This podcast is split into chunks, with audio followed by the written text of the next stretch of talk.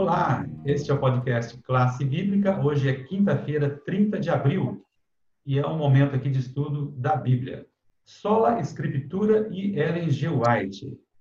Será que a gente tem a Escritura somente como regra de fé, como a gente está estudando essa semana? Qual é o papel dos profetas modernos em relação à Bíblia e essa ideia de somente pelas Escrituras? O que, que você acha, Tiago? Traduzindo aí o título da, da, do guia né, desse dia, que é somente as Escrituras e Ellen White, uh, lá em Isaías 8:20 diz que a interpretação que nós temos que ter com relação à lei, ao testemunho, aos profetas, ela tem que passar pela lei, pelo crivo, né? A lei e aos mandamentos. Se eles não falarem conforme essa palavra, vocês jamais verão a luz. É, quando falamos em somente a escritura, os adventistas eles são inevitavelmente confrontados com essa questão do que fazer com os escritos de Ellen White e serviu como mensageira do Senhor para que nós possamos é, é, nos posicionar como povo remanescente. Né? Então, qual a relação dos escritos de Ellen White com a Bíblia. Mesmo se a gente fizer uma leitura bem superficial, bem rasa, em relação aos escritos de Ellen White, nós vamos ver que a Bíblia, para ela, era fundamental e central em todo o pensamento dela, inclusive na, com respeito à teologia. Então, repetidamente, lá no livro Grande Conflito, página 595, e depois na página 9 também, de forma repetida, a escritora cristã Ellen White, ela coloca a Bíblia como uma autoridade superior, como uma norma e padrão supremo para a gente, inclusive, entender é, a nossa doutrina, a nossa fé e praticar tudo isso.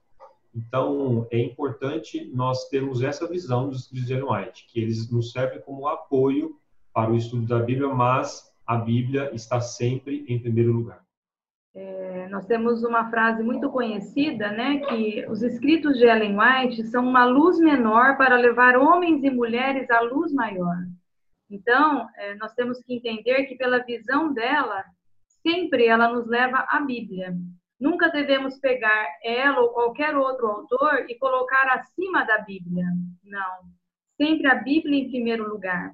Seus escritos nunca são um substituto para a Bíblia, mas a Bíblia está em primeiro lugar. Ela até fez esse comentário em um de seus livros, Testemunho para a Igreja, no volume 2, na página 605. Eu vou ler na íntegra o que ela diz.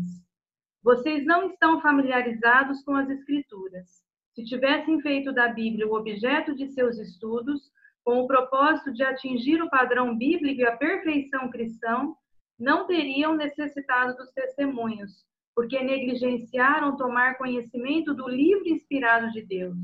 Ele procurou alcançar vocês por meio de testemunhos simples e diretos. E várias referências dela sempre nos levam à Bíblia.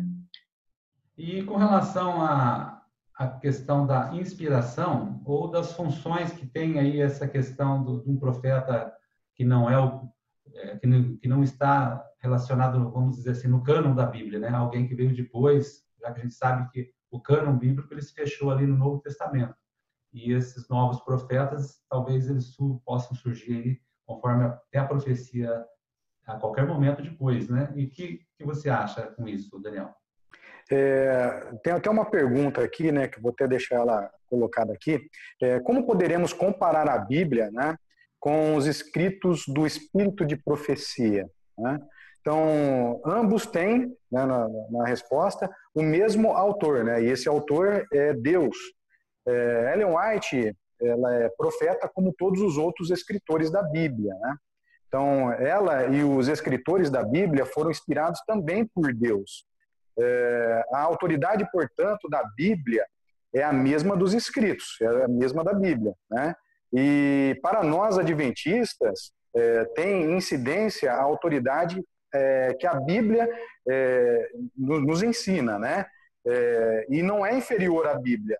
E, e ela é uma carta de Deus é, ao mundo, né? E a mensagem a toda a humanidade é, foi transmitida por Deus, né? E os escritos são para todo o povo de Deus. São restritos a, especialmente para essas pessoas. E não devemos citar é, esses escritos perante as pessoas é, de fora como se fosse a própria Bíblia. Não é isso. O destino de um é outro, né? E, é bem diferente é, da, da Bíblia. E os escritos vieram para que é, nós entendêssemos a Bíblia e pudéssemos, de forma mais fácil, explicar a Bíblia ao mundo é, e tirar nossas dúvidas e nos fortalecer no conhecimento da verdade. E, e concluindo, e não vieram para termos outra Bíblia, e muito menos para substituir a Bíblia. Né? Veio somente para apoiar é, é, quando nós falamos dos escritos. Olha aí, que bom, né? Com isso a gente teve uma visão clara aqui sobre os profetas modernos. A gente considerou que o termo sola escritura, somente pela escritura, ele não anula a missão dos profetas modernos.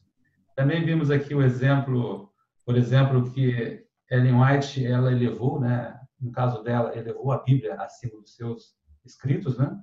Direcionou os seus escritos à Bíblia.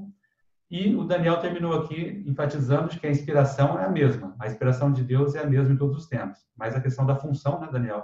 Essa é diferente. Cada um tem a sua função. Exatamente. Com isso, terminamos aqui essas considerações sobre os profetas modernos e a relação com a Bíblia. E aguardo você amanhã para concluirmos o estudo da semana.